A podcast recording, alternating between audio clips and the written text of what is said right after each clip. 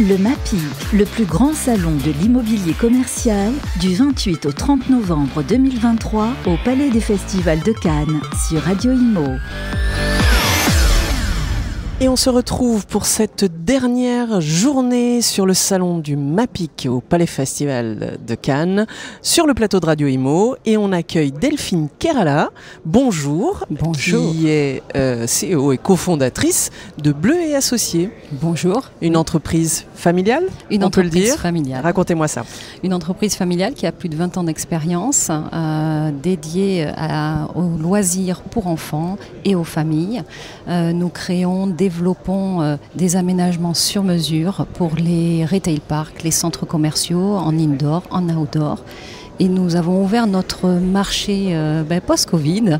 euh, vers, euh, nous nous sommes orientés beaucoup vers le consulting pour les hôtels, les resorts également, les campings et tous les établissements recevant du public, notamment les aéroports. On est sur un gros appel d'offres aéroports. Ah, ça, on en reparlera peut-être après. Mais d'abord, donc ce sont du design d'intérieur pour des loisirs, vous dites pérennes et durables. Racontez-moi ce projet avec Accor. Alors Groupe Accor, c'est une, c'est une belle histoire qui a commencé post-Covid, euh, où ils avaient euh, l'envie dans leurs hôtels grand luxe euh, d'avoir un parcours famille adapté, sans gêner ben, leurs clients historiques. Mais il fallait absolument renouveler l'expérience pour que les familles aient envie de venir et revenir et que ce soit mémorable pour les enfants qui, devenant plus grands, auront envie de revenir ben, dans des Rixos, des légendes, des Sofitel, des Ferments. Donc on a travaillé tout le parcours de ces familles-là, euh, c'est-à-dire deux parkings dès l'arrivée dans les lieux, pendant tout le parcours des vacances. Alors comment ça se traduit un peu concrètement? Parce que euh, on, parle, on parle parcours, on parle famille. Ça veut dire une prise en charge euh, des enfants. Des ça enfants veut dès dire des animations ou en tous les cas des, du- du- des- de, de la visibilité, quelque chose qui est visible pour les enfants, parce que c'est ce qui est important aussi. Alors, il faut que ce soit visible pour les enfants, mais il faut que ce Sans soit beau pour les bah parents. oui, il sans faut que ce dénaturer soit le luxe. exactement sans dénaturer le luxe. Il faut qu'on comprenne aussi à chaque fois la culture locale. Il faut que ce Mhm. soit en lien euh, avec l'environnement, euh, parce qu'il y a toujours une nouvelle histoire à raconter dans chaque euh, dans chaque lieu. Donc c'était ça l'enjeu, c'est-à-dire d'avoir à la fois un design guideline qu'on leur a remis pour que les architectes dans leur future création et aménagement puissent intégrer tout le parcours des enfants, que ce soit à la piscine, euh, que dans tous les lieux euh, effectivement communs, mais également jusque dans leur chambre. Euh, et, euh, et- et surtout que ce ne soit pas intrusif. Oui, bien sûr. Voilà, donc il y avait tout ce parcours-là avec des, des chasses au trésor, mais en fait des chasses au trésor tellement bien cachées que ben, ça devient super intéressant. C'est Voilà. génial. Donc, C'est euh, génial. Et, et- et ce point de culture, donc aujourd'hui, vous l'avez réfléchi par, euh, euh, allons par zone géographique ou véritablement euh, dans, ancré dans la partie locale, même au sein du pays, parce que peut-être que dans le sud de la France, on n'implante pas les mêmes choses euh, qu'en Bretagne, par exemple. Alors déjà, effectivement, avant le groupe Accord, on avait cette euh, vision-là. Je suis sociologue de formation, c'est vrai aussi, j'avais peut-être oublié de, de- de donner cet élément-là. C'est pas mal. Donc euh, c'est très important effectivement qu'il y ait un ancrage local. Mhm. Euh, certains ne le souhaitent pas hein, et avoir des, des concepts beaucoup plus génériques parce qu'ils fonctionnent super bien partout dans le monde, mais c'est quand même assez rare, hein, on, on peut le dire. Euh, mis à part le Petit Prince et des éléments comme ça, effectivement ça fonctionne et c'est ce qu'on fait pour le- les hôtels Sofitel. D'accord. C'est le Petit Prince. Euh, mais sinon c'est un ancrage local. Donc ça effectivement avec nous dans, la te- dans, la, dans la team de Bleu Associés, sociologues, architectes, on trouve effectivement des liens pour avoir cette culture et cet ancrage local. D'accord. Et aujourd'hui, quels sont vos grands challenges?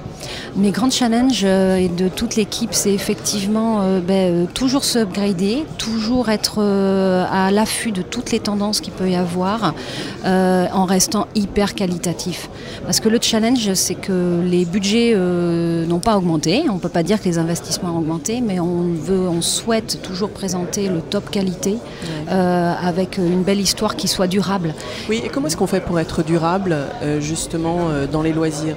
Ce sont des matériaux matériaux. Alors au-delà du concept du thinking design, de, de, de, cette partie où vous allez rentrer du contenu aussi, mais comment est-ce qu'on fait sur les infrastructures qu'on met en place, sur un certain nombre d'habillages?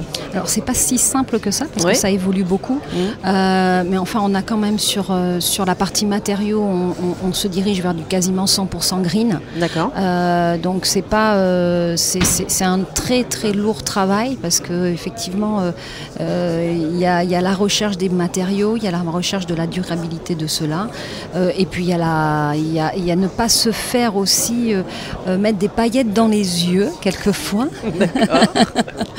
Sur des, on, sent vite quand un, concept va pas, va, va, historique va, va, pas, va pas durer. Donc ça, c'est des choses que l'on sent. On les teste aussi. Mhm. Alors on les teste parce qu'on a des garderies qu'on exploite. Ça, c'est très rare. On fait partie des fabricants qui, qui sommes aussi euh, opérateurs. Voilà, pour nous permettre d'être en face toujours avec les enfants.